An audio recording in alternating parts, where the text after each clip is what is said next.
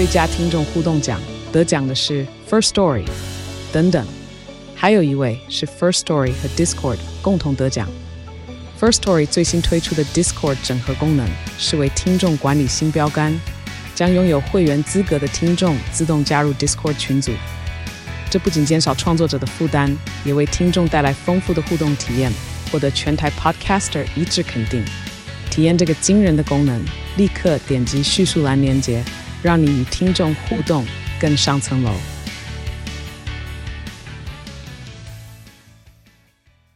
好，欢迎回来理财生活通。在我们今天这个单元当中呢，我们要请到了我们的好朋友到我们的节目现场，跟大家来分享一下这个全世界啊最艰巨的董事长这个职务有出缺了，谁能够来接任？他为什么被退休？我们今天好好探讨一下护国神山的问题了。好，我们现在有广播有直播，大家可以上我们啊中广流行网的脸书官网，我们中广流行网的 YouTube 官网，我们中广流行网节目理财生活通的官网，同步都可以看。看到我们的股海观察家张宏昌张大帅，大帅好！啊、呃，玉芬姐，各位观众听众大家好。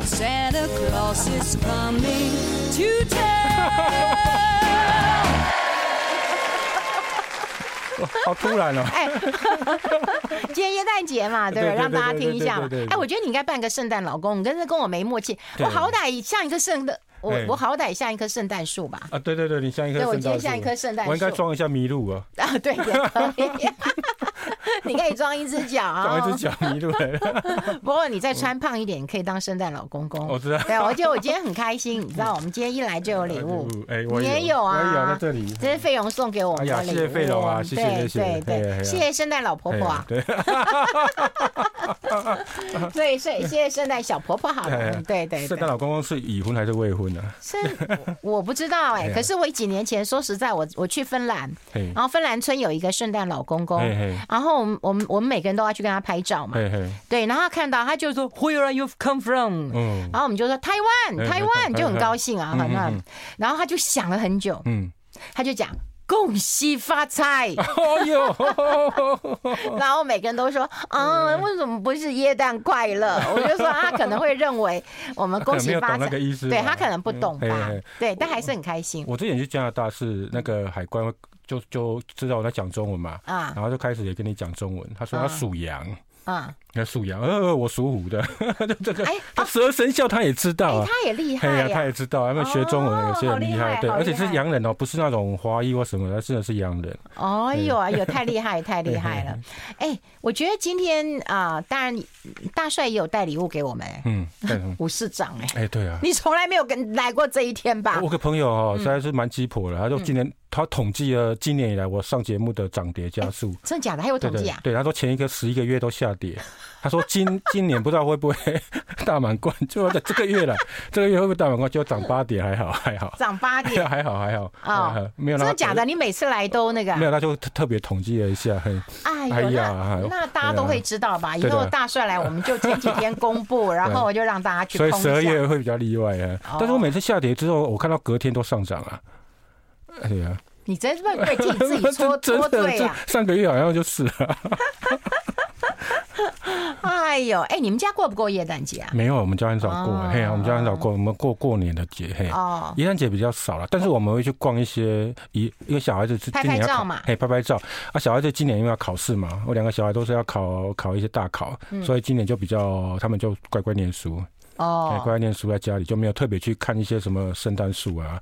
啊，一些一些展览，一些景色这样子。我跟你讲，我今年很无聊。没以前每个每个人都会有，不是每个，就很多人都会邀我，你知道吗？然后就要穿那个啊，比方说要这样个红的啦，穿绿的啦，然后有 party 啦，然后有一些什么耶诞弥撒。然后我自己，我当然我我虽然我不是教徒啦，可是因为我在福大毕业嘛，所以其实我也很喜欢教会学校。对对对，其实我还蛮喜欢那种气氛的。然后每一年我都会回学校去走走，然后有时候还去听那个，嗯，就是呃耶诞音乐会。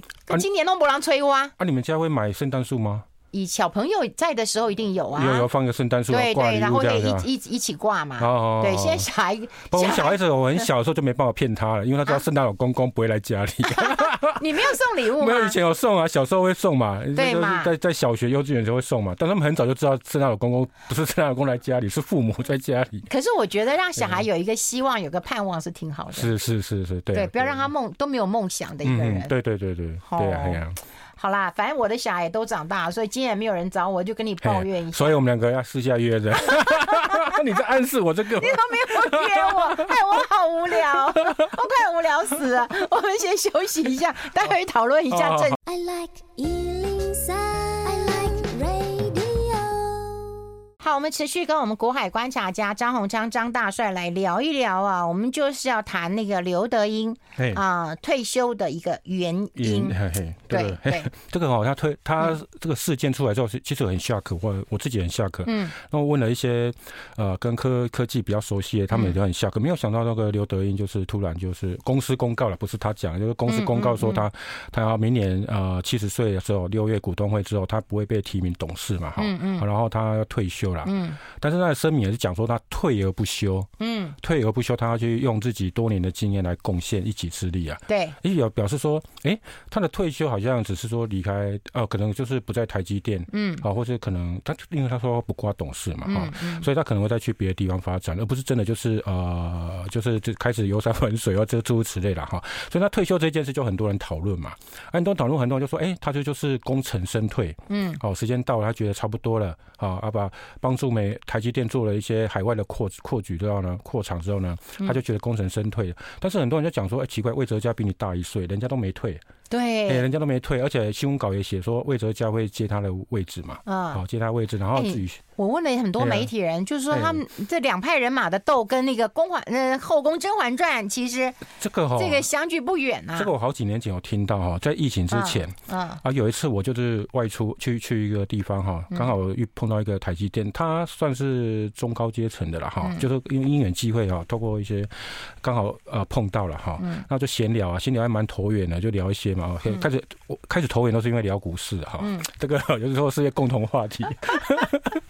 然后开始就聊到他的台积电的情况。那那时候他其实，在疫情前，那时候你看那个时候张忠谋刚交棒不久，那他其实后来跟我聊聊久之后，他就哎跟我讲说哈，哎我就说哎你你们现在双首掌制哈，嗯，那个刘跟魏应该还还不错了哈，因为刚开始推出的时候，一开始的那个张忠谋说双首掌制的时候，很多人不傻傻，对，一个叫董事长，一个叫总裁，几边他搬呢？对啊 对啊，啊像天像，都平行哦，哦平行，哎呀一样大哦。后来大概了解，因为张忠谋有上一些媒体有讲说，董事长就是对外。代表公司，好代表社会。那那个总裁的部分就是内部管客户，对对，客户他最大哈。啊，那时候我有跟那个就内部那个有聊了，我说，哎，那你们怎么看你们那个刘璋啊？嗯啊，那个呃那个刘跟魏了哈。那他其实有跟我讲说，哎，其实他们各他有点暗示跟我讲说，其实他们两个都有各自的呃支持的人，嗯，嘿啊，不见得说意见都同，每次都会一样。嗯，所以那时候我就隐约感觉到说，哎。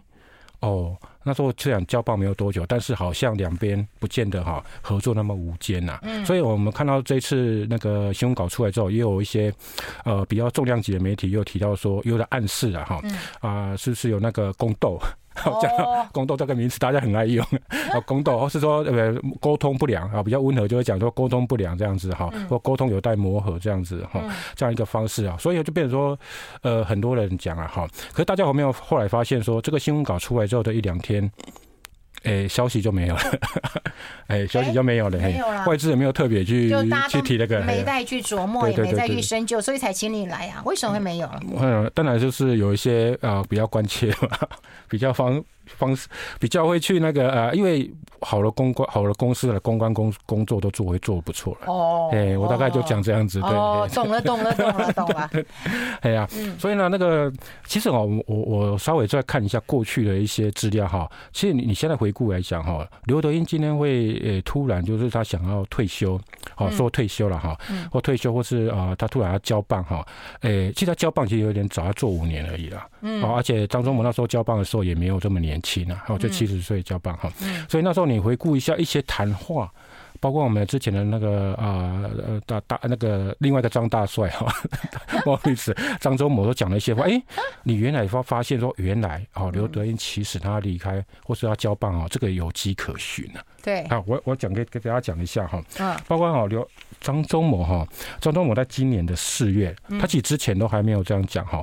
他在今年四月的时候接受媒体采访的时候，他说哦，去美国设厂是美国敦促的。嗯，其实这这大家都知道，只是他特别讲出来了哈。大家都知道当初是一个呃一个一些加一些政治原因或国安的原因了哈。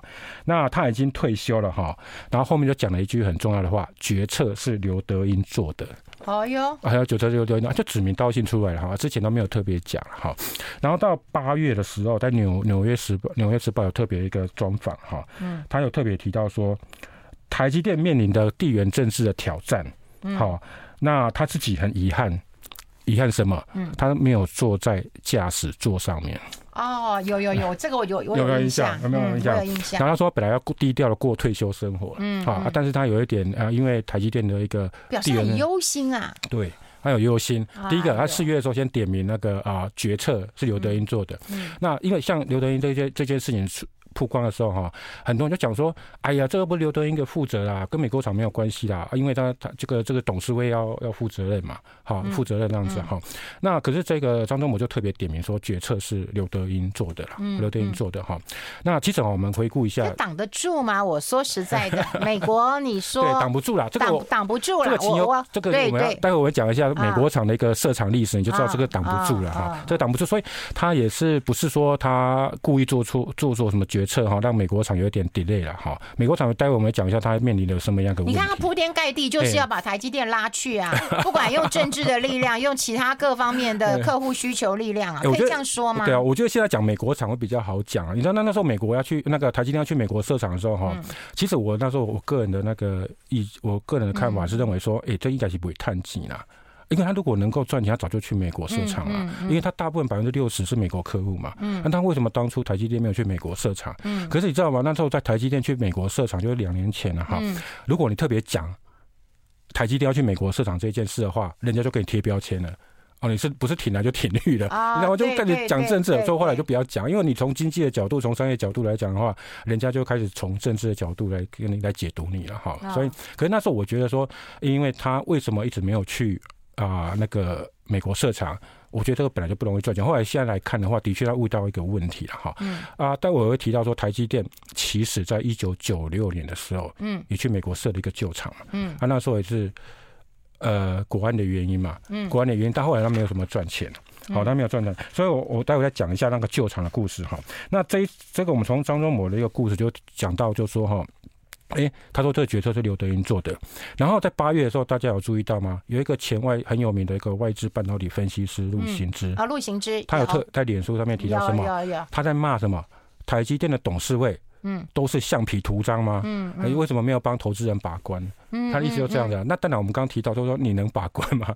就说你美国要你过去，你能不能把关的问题？对呀，你能不去吗？对，你能不去吗？铺天盖地的压力。对对对，所以哈，我听说就是八月份开始的时候，其实台积电内部就有一个呃追究责任的一个声音出来了。哎，你觉得之前裴洛西来不是为了台积电来？啊，当然当然，当然，大家大家更更早之前，他们的商务部就已经有派人，对呀，派有派人来了哈。所以那个呃。这这个台积电哈，所以台台积电现在美国厂就遇到一些问题了哈。像第一个，它延迟了一年嘛，它从二零二四年到变成二零二五年嘛，好对不对？那另外中间大家听到嘛，很多人那个美国工人嘛，美国工人的工会的问题嘛，哈，工会问题，还有什么供应链？因为其实台积电它是等一下，等一下，你知道干嘛？洗干搞啊哈。洗干搞啊！那我们待会好好讲讲那个呃美国厂这个大问题啊，为什么会让那个刘德英被退休的原因？我们先休息一下，进一下广告。好。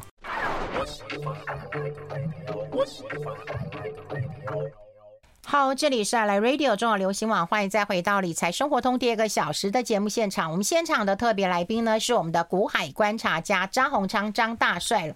那么今天要跟大家来聊一聊这个台积电这个美国厂的问题是持续的发酵的。是。那么刘德英呢？呃，在媒体的解读其实是被退休的哈，被退休的。你就说实在，七十岁还年轻啊，哈，还年轻。这美国厂到底是一个怎么样的一个问题啊？是，嗯，我们先讲一下哈，旧厂。哈，美那个刚刚不是提到那个，其实台积电不是第一次到美国设厂，嗯，好，我其实有两次机两次机会哦，一次呃第二次是没有成功，然后第一次有成功，但是亏损哈，亏损哈。那么讲一下一九九六年哈，那时候张忠谋在当呃的的掌舵那个所谓台积电嘛哈，他那时候就有去呃那个美国的那个所谓华盛顿州跟奥勒冈州的中间那个交界那边哈，大概那个边有设个。美国厂啊，他为什么要设个？那时候一九九六年为什么要去设美国厂？因为台积电也刚成立没有几年了哈，没有成几年。然后啊，为什么呢？因为大家还记得一九九六年的前一年发生什么事吗？嗯，那个导弹危机、飞弹危机，嗯，有没有？哦，中共一九九五都中那个那时候到那时候九五九六年那时候不是嘛？哈，啊，那时候那个不是飞弹从还分设北部跟南部吗？嗯，所以。那台积电的客户就吓死了啊！嗯，哦，所以那时候就有那个国安问题啊，就说，哎、欸，那万一怎么样？你们发生战争之后，我的晶片怎么办啊？嗯，所以就要求台积电那时候去美国设厂。所以这个背景跟现在有一点雷同，有没有？对，有没有有雷同过？所以二三十年前呢，跟现在的二三十年后，其实情况都是一样哈。嗯，所以那时候台积电就说，啊，因客户要求，好，然后就去设厂。但是台积电那时候也很精打细算，就说可以。我去设个晶圆厂哈，但是呢，你们这些 IC 设计公司，呃，一起入股了，嗯，好，他就找了一个类似的 ADI 啊，哈，做类比 IC 啊这些了哈，还有细程这些哈，还有入股。那台积电那时候占占比是五十七趴，嗯，五十七趴哈，啊，五十七趴哈，那他就开开始设计，那时候还蛮开心的，为什么？因为那时候他就找了个美光的相关的呃。外那个外国人哈，就是找做那个总经理，他想说哦，当中我们那时候的算盘就说以洋制洋，以夷制夷哈，我找个外国人，找个美国人来管你们美国人没问题吧？好，所以他大概挖角了所谓美光跟摩托罗拉的一些团队过来，好，组成了一个呃美国厂的经营团队，好，美国经营团队。但是呢，没想到呢，为什么张忠谋现在那么痛，那么担心美国厂，就是因为那时候的噩梦，因为没想到这个晶圆厂盖了之后呢，第一个我们台海危机没有了嘛，嗯，好像，也没有了。第二个。那个工厂你怎么就没有赚钱？嗯，没有赚钱哦。后来我就翻一下财报哈，哎，我必须不得不称赞一下台积电的公司治理，真的做得很好。因为这个这个财报哈，包括相关资料年报哈，已经是一两千年以前，就一九九几年的哈，我们公司。股市观测站哦，有些哈档案已经打不开哦，或是没有，真的。后来我到台积电的网站，竟然可以，嘿，他就找得到他哦，他一九九六年、九七年的财报。我说台积电这一方面呢，他的网站的关系做得不错，所以我要去那边找资料哈。啊，那时候他们到一九九九年的时候呢，台积电的持股就从五十七趴增加到九十七趴。为什么？他就我看到你财报里面有秀到，他就跟这些 IC 设计公司把交把股票买回来，就做这，因为他说亏损嘛哈，可能那些客户他有一。业抱怨或什么的，嗯嗯、不知道哈。那个，但是呢，我就发现台积电把持股提提升到九十七趴，现在是一百趴了哈。那九十七趴，因为一直亏损了哈。那时候听说那个我们张忠谋董事长呢。因为亏损累累哈，经营一直不好，然后里面又有一些内斗哈，只要有人的地方就会内斗，就会在在等。后来他就只好从台台积电这边先派两个副总过去救火。嗯，接下来呢，张忠谋呢一九九九年的时候，特地飞到美国厂那边，嗯，去那边干嘛？骂人啊，从每层楼都去骂，就去骂人了，然后更换经营团队，好啊嘛，然后本来哈，他们当初批的地哈是两个新一计划区啊，叫多地了哈，为什么？不只要盖一个晶圆厂。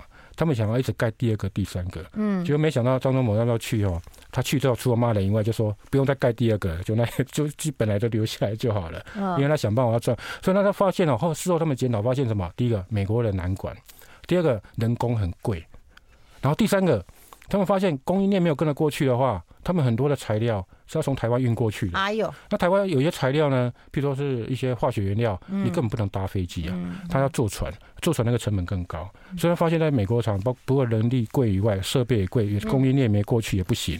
所以这一次他们就，你有发现，这次他们去美国设厂，就有特别提到希望供应链一起过去嘛？啊，因为他们记起教训，啊，记当时当初的教训哈。所以那时候就一九九九年就亏损了哈。那我们看一下那个后来。骂人也没有用啊，因为那个整个后来就大家都知道叫网络泡沫嘛哈。嗯、那二零零二零零一年的时候是那个美国厂最惨的时候哈，啊单季亏了十二亿，曾经单季亏十二亿。那我去看当时的财报哈，那时候台积电的业外的投资损失有六十四亿。啊，其中哦，透过那个美国的投，它有一个国际投资，它美国厂是个增孙公司啊，哈。可是因为那时候财报不像现在财报啊，可以揭露那么多层的投资情况，所以我大概只能看到第一层那个所谓的美国的国际投资啊。那时候这个部分呢，六十四亿的亏损占四十八亿。好，在四十八，其中一个美国厂就在这个投资公司里面了。嗯嗯、所以我，我当我看财报还是没报，看到说美国厂到底亏了，当时亏了多少？但是从它上就上一层的那个所谓的投资公司啊，总共那那就亏了四十八亿，嗯，四十八亿哈。所以就知道说那时候的那个美国厂是多惨的一个情况啊，而把台积电哈，台积电本来都是年年赚钱，嗯嗯，所以那一年呢，差一点要赔钱了，只赚八毛钱，啊有，前一年就赚五块，那么差哇追。好，那现在呢，美国厂经过。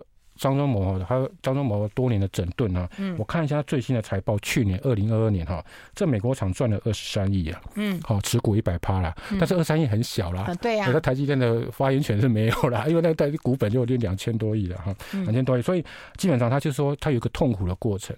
张忠谋有一个痛苦过程，说，哎，所以你会你可以理解说，为什么张忠谋对设美国厂的时候，他们那么多的一个不前车之鉴嘛？对啊，而且他他自己有亲历过嘛？啊，哦，亲历过，像呃，像魏哲家也是，至少在这个美，他是在特之前在新加坡特许嘛，他在两千年之后才进台积电的，他不会经他不会经历到这，他又没有经历到这一段嘛，好，他没有经历到这一段，所以他们有一些可能哦，现在一起主管不见得有经历过哈。可是他周某他是他是他一直因为他自己一直想在美国设厂，但是。他这个惨痛的经验让他哈啊，对美国设厂的时候，他就一直有一个反对的情况。嗯，这件事情应该公司高阶主管都知道吧？哎，对啊，刘德英应该也知道。但是要切切身之痛的话，哦，切身之痛，我想是张忠谋会比较感觉到哈。嗯，然后其实张忠谋虽然呃。他说一直是整顿之后，让那所美国旧的美国厂哈要赚钱，然后可是他还是不放弃在美国寻找机会，因为美国他的订单很多还是美国那边的哈。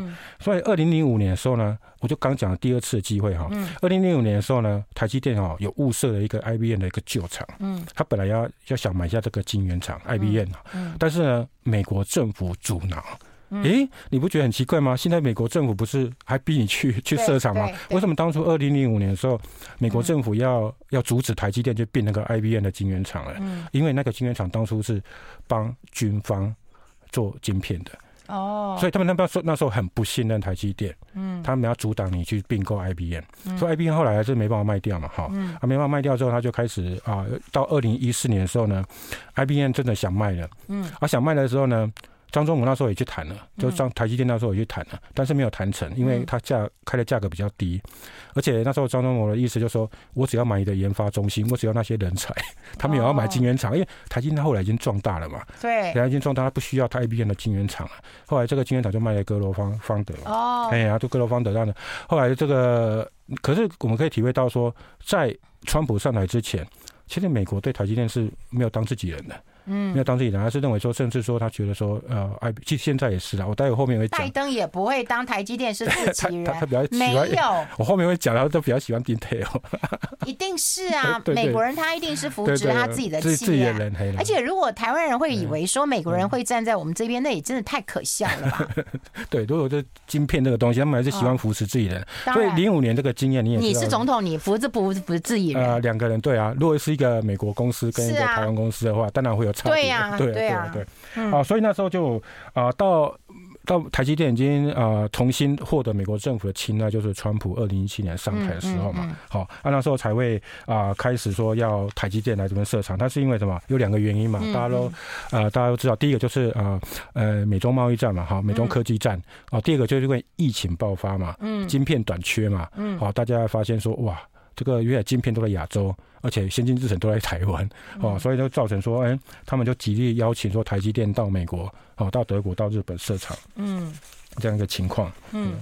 而且你想想看，我看到你给我那一百多页资料当中啊，我有看到那个拜登有对那个 Intel 有多好啊！哎，对对对，对不对？在国会作证的时候，人家还开个小房间在聊天。对对，拜登上台的国庆之舞，在国会的国庆之舞的时候，他邀请入呃列席的是嗯。那个呃 Intel 的执行长基辛格啦，好，还跟拜登夫人坐在一起。嗯，好啊，那个他演他呃报告完之后呢，还让介绍基辛格给所有的一些议员认识。嗯，也就是说，当初他只有邀基辛格嘛，哈，啊，那个他没有邀请啊张忠谋，也没有要求刘德英嘛，他邀请的是 Intel 嘛，嗯，然后 Intel 这样一个方式啊，像今天有一个新闻啊，像包括其实我不止那个美国政府，他比较亲倾向 Intel 哈，嗯，呃，外国美国国一些公司啊哈，你觉得说像那个。我们讲大力光好了，像苹果那时候扶大力光，大力光不是技术都还蛮领先的吗？可是他也要想办法去扶持什么郁金光，嗯，好，其他的那个第二二三线厂商嘛。那你觉得说他晶圆代工一直都在台积电，他不会想？想找第二个 second source 嘛？会啊。所以今天有个新闻，大家又可以可以注意啊。今天有个新闻叫苹果那个所谓的硬体主管，嗯，他就有讲说，如果有第二个代工的机会的话，他们是持开放的态度。你看，苹果是台积电第一大客户，他们的硬体部门的主管就有这样讲，嗯，好，他们说他们最大成就是本来苹果没有呃自自研晶片嘛，后来他们有自研晶片，但是在代工的部分的话，他们如果有其他的代工的机会，哦，他们当然也持开放的态度啊。那辉达之前那个财务长。不是有在公开场合也讲了嘛？嗯，哦，如果他们有啊，他们现在是 AI 给那个台积电代工嘛？嗯，好啊，那个图绘图晶片是给那个啊三星嘛？嗯，他说他说如果 Intel 如果上来的话，有第三个选择，他们何乐不为嘛？嗯，啊，所以辉达也有这样的一个情况嘛？好，那高通更也是嘛？高通也放话好多次，就说他们希望呢，呃，下单给三星嘛？嗯，啊，但不过刘德英也当然是说，像刘德英事后有反击说，你看他们技术嘛，因为大家觉得说韩国人都是吹大牛，我也觉得。他们说，他们说，你看韩国的报道，对 对对，绝对不会是非常正确的。之前那个超导体不是？也是啊。对对。我们先休息一下，进一下广告，待会继续再。I like 好，我们持续跟我们国海观察家张洪昌张大帅来聊一聊。那这一次啊，到美国的去一个啊设厂，嗯，他有过程跟大家他会回忆一下。好好好。其实那个台积电后来受到美国政府的青睐，我刚提到嘛，他其实前面是对台积电是不不不那么信任嘛哈。你看他并个 IBM 的旧厂，对，呃，他不给你并嘛，因为那个跟军方有关的哈。那到川普上任之后呢，开始改弦易辙嘛哈，他开始对那个所谓的啊中国大陆哈发起所谓的贸易战，好啊。赶快，包括那个中兴、华为，嗯，部分也开始那个列为一个清单嘛，哈。那在呃，其实，在二零一七年的十二月，川普上任的首任的国家安全战略会议的时候呢，他那时候就已经有提到说要鼓励本本土投资啊，嗯，也希望外国公司来美国投资啊，哈。那时候已经抛出一个一个方一个风向球了，哈。到二零一八年二月的时候呢，他们的情报单位，包括那个 CIA、F FBI 哈，在国会作证的时候就已经警告大家不要用。华为跟中兴的手机哦，大家还记得吗？哈，开始有没有看那个火开始点起来了？好，中美贸易的火开始点起来了哈。啊，到三月的时候呢，二月二二月作证嘛哈。三月的时候，他们有一个商务部的那个助理部长，哦，助理部长叫史宜恩呐，史宜恩他叫总共来台湾三次哦。嘿，他三月的时候来台湾一趟哈，就面那时候就见了张忠谋。嗯，那事后有一些消息就传出来说，要谈了两件事啊。第一个断供华为。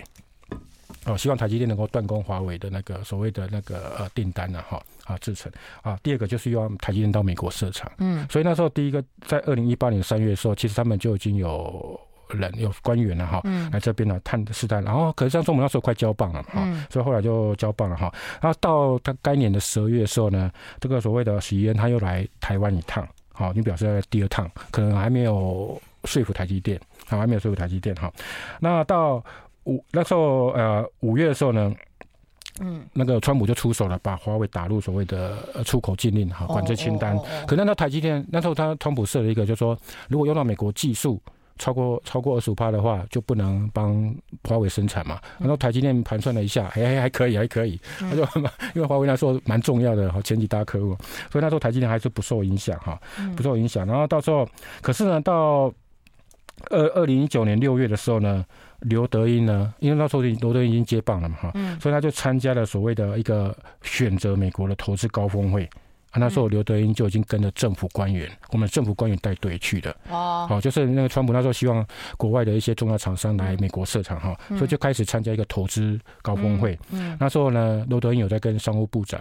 哦，也也在他交交谈了一下，嗯，人家有注意到他在跟交谈了一下，然后那时候刘德有宣布说，他要在美国设立一个研究中心，嗯，研究中心就设在所谓当时副总统那个彭斯的故乡印第安纳州了，哈，那到十到那个所谓十一月的时候，大家要记得吧？十一月那时候张忠谋就讲了一句很有名的话，嗯，台积电变成一个兵家必争之地啊，所以那个他的话已经就透露说，哎，台积电已经被注意到了，尤其被美国政府注意到了，哈，就国安的问题哈。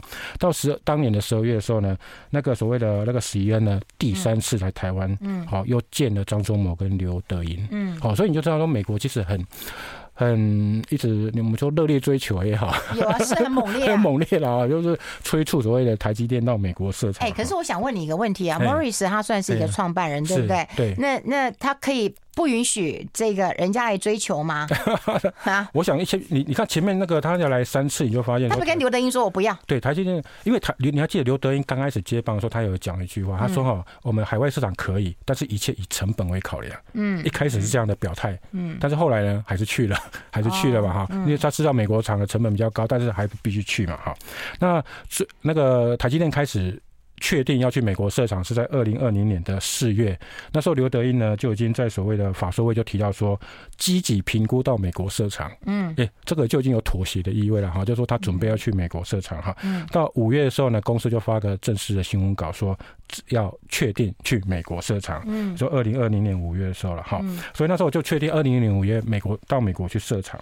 嗯，好，到美国设厂哈，然后到二零二一年四月的时候呢，那个拜登大家还记得那拜登拿个金片。那个金元嘛，嗯，啊，金元，然后跟很多什么 Intel 啊、三星啊、台积电啊电话那个什么视讯连线嘛，嗯，好，那因为那时候什么车用晶片很缺嘛，啊，车用晶片很缺哈，所以那时候就开了一个所谓的那个、啊、半导体的一个高峰会嘛，好，高峰会希望积极解决那个晶片短缺的问题了哈，所以那时候就是其实慢慢的就是台积电已经慢慢要布局所谓的美国厂的一个一个设计了哈，设计，然后到二零二二年的十二月的时候就有一个移机典礼嘛。那时候不是拜登出席吗？张忠谋也出席吗？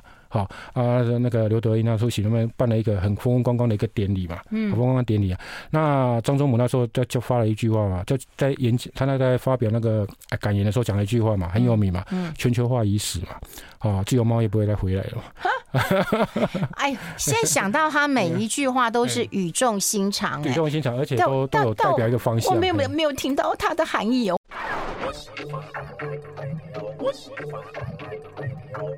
好，欢迎回来理财生活通，我是夏云芬，在我旁边的就是我们的国海观察家哦，张鸿昌张大帅了哈。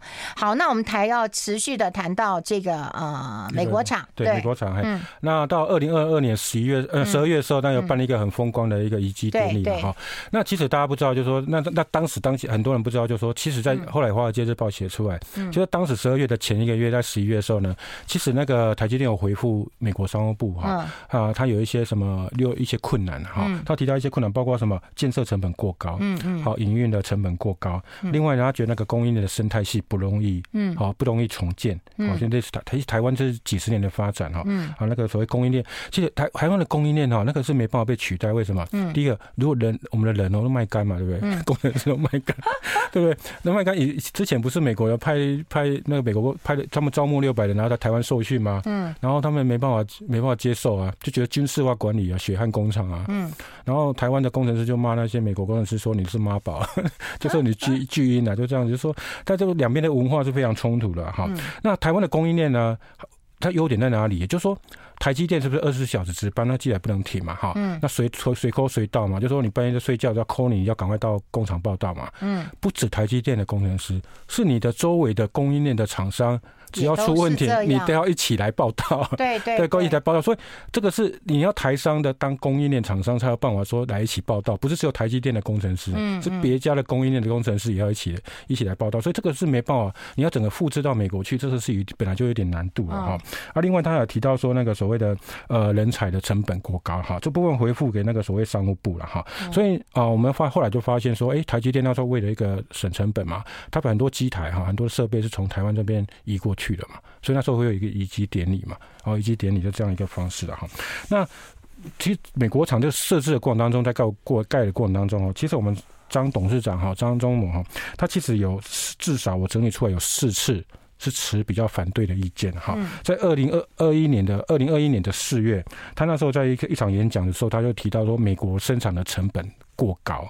好，他那时候可以开始讲话了哈。嗯嗯、那你看，台积电是二零二二零二零二零年的五月正式公告嘛哈。嗯、那过了一年哈，我们张忠谋董事长就出来啊、呃，就已经出来反对了哈。嗯。那到十月，当年的十月的时候呢，在一个一个玉山科技协会二十周年庆的时候，他有提到说哈，美国要重建一个半导体的供应链是不可能的任务，嗯，不可能的任务啊哈。他说，就算砸了数千亿美元哈，也没办法有台湾现在一个效益存在哈。到隔年的二零二二年的四月的时候呢，啊，张忠谋又跟在一个外媒的一个呃外媒的一个场合有讲到说哈，美国哈花这么多钱呢啊去盖一个所谓的半导体的一个呃供应链哈，他说是昂贵浪费哈，徒劳无功之举啊，嗯，好，无劳无功之举的哈，然后就说哎你。台湾开台湾海尔这边有危机的话，你没有晶片，可是你把整个厂移过去哦，花到后来没有效益，还是一样没有晶片啊。他的意思就这样了哈。那第四次呢，就最有名的就是我们前美国前众议院议长佩洛西来台湾的时候，嗯，有没有？他就直接呛佩洛西，这个还是之后佩洛西跟那个佩佩跟那个所谓的媒体美国媒体讲的。他说那个张忠谋后来就当面跟他讲说，你太天真了，美国太天真了哈，就说你们要在那边嗯花大钱，然后。盖有这么复杂的一个晶圆厂的供应链是有难度的哈。那据说当时那个张忠谋在讲话的时候呢，啊，夫人张淑芬就制止他啊，不要那么冲动，不要冲动。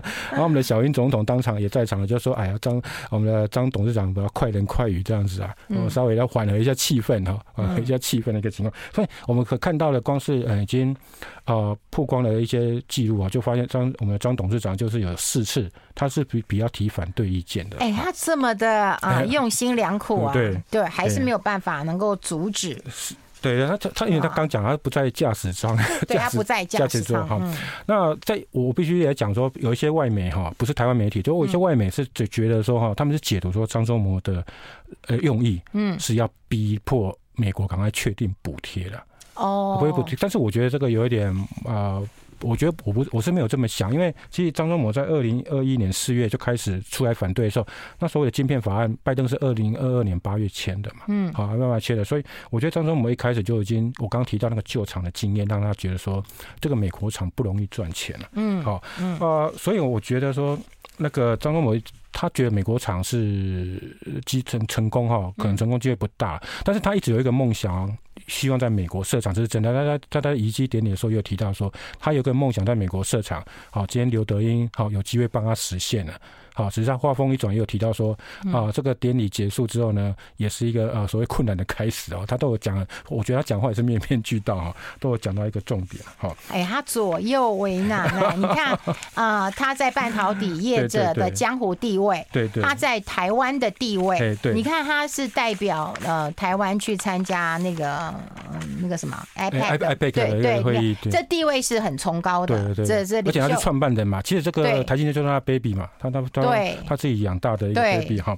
那现在问题，心情真的很纠结。现在，我觉得哈，他应该是责怪刘德英有一个关，有我觉得他责可能会有责责怪刘德音一个部分啊。我自己猜测的哈，就说好，我们不得不去美国设厂，嗯，但是你的过程好像没有处理的很好。我觉得过程这个就是一个重点，就说美去美国设厂是个不得不的选择，嗯，好，你一定要去哈，因为美国的要求。但是你的过程其实可以处理得更细腻，比如说工会。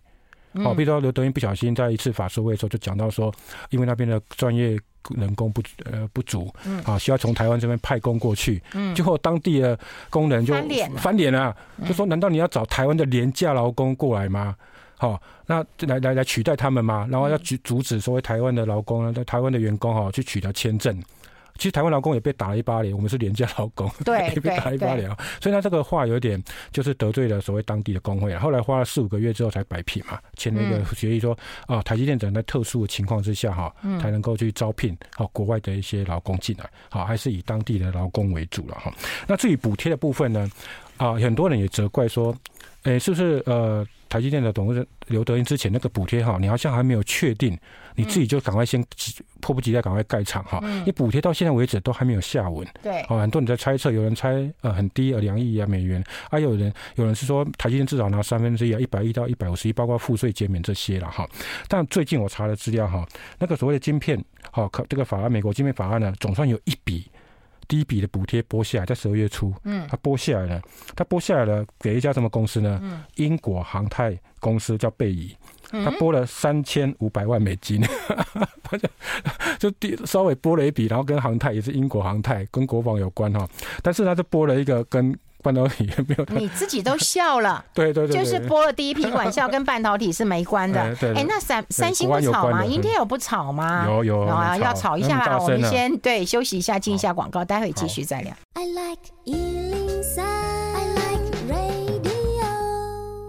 好，我们现场呢就是张宏昌张大帅了哈。就礼拜天最累的一件事情，就要看他给我一百多页的资料，还好他有帮我们整理一下，整理一下。那刚刚提到补助，你都笑了，对不对？没有，就是他第一笔总算拨出来了，但是他是给半导体，他是一家英国航太公司哈，三千，就说其实为什么呢？因为我觉得商务部哈也有点伤脑筋，就是为什么？因为总共我看到商务部是说有超过四百六十家公司申请嘛，那最重要当然是所谓的三星、Intel 跟台积电嘛，哈，那 Intel。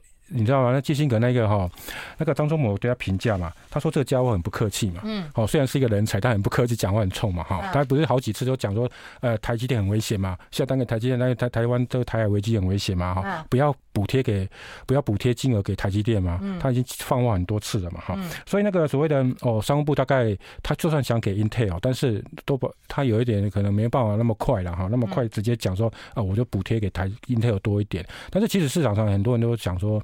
啊、呃，可能 Intel 到时候拿到的补贴金额应该还是最多的了，哦，应该还是最多的。啊、对，就美国人当然是要给美国人最多了。对啊，对啊。嗯，那个基辛格一开始哈，在所谓的晶片啊法案哈确定之前哈，他是那时候是力主说不应该给任何钱给所谓的美国企业以外的公司啊，就是说台积电跟汤芯都不应该拿。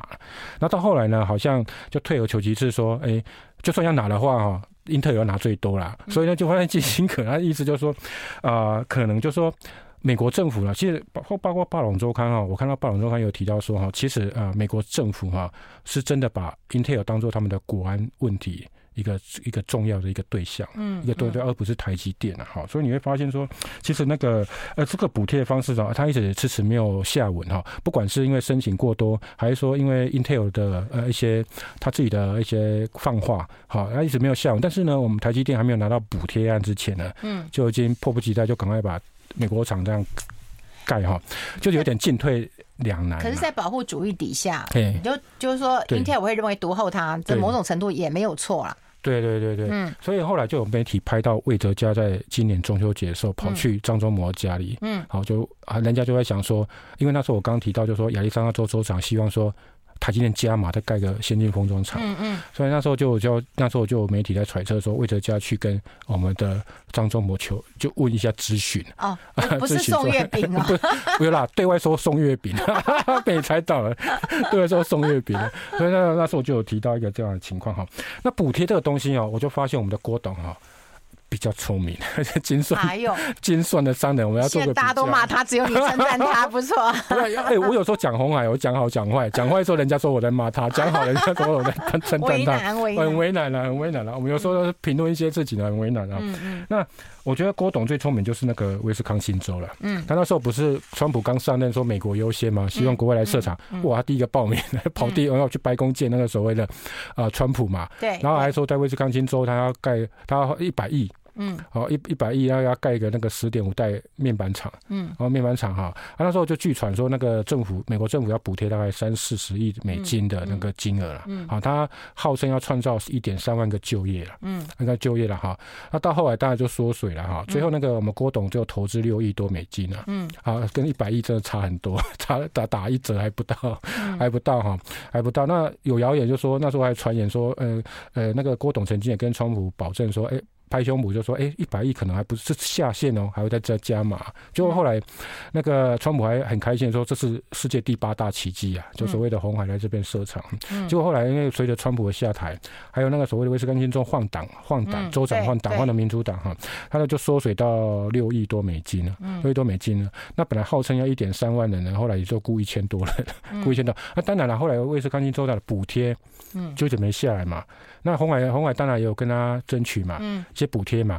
后来为为说那个州政府也是怕说你不要吃了嘛，就是补贴万一下去怎么样？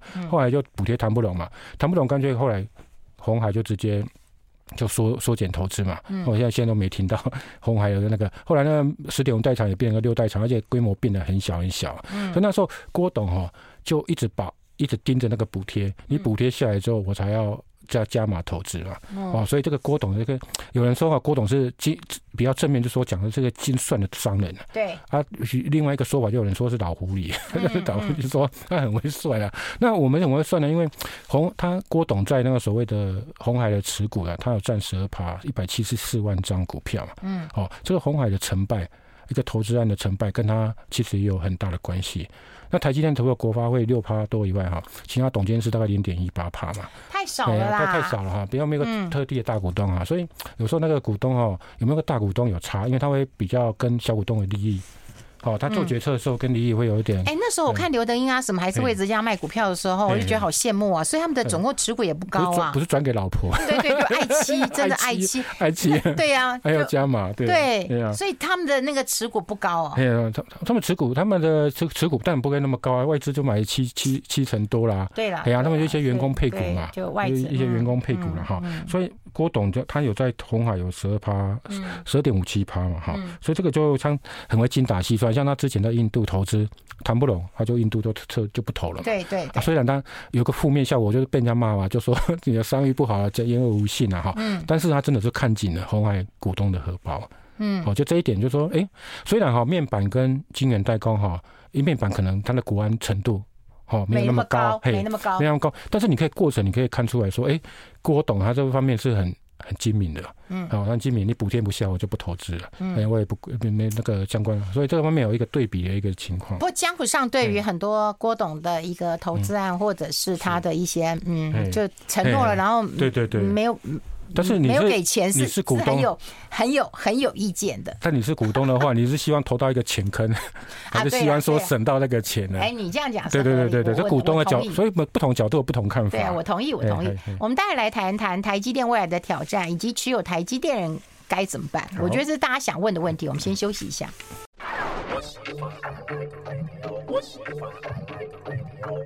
好，我们持续跟我们张宏昌张大帅来谈一谈，只剩下这一段的时间，你自己取舍。